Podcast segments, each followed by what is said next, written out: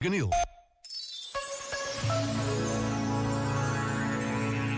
A gratidão é uma das melhores qualidades que devemos exercitar. Habituarmos-nos a dizer muito obrigada ajuda-nos a viver de uma forma muito mais generosa. E é esta generosidade que pode alterar significativamente as relações entre pessoas.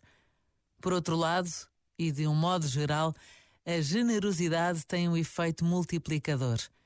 Por vezes basta uma pequena pausa para nos recordarmos se hoje já dissemos estas duas palavras. Muito obrigada. Pensa nisto. Boa noite.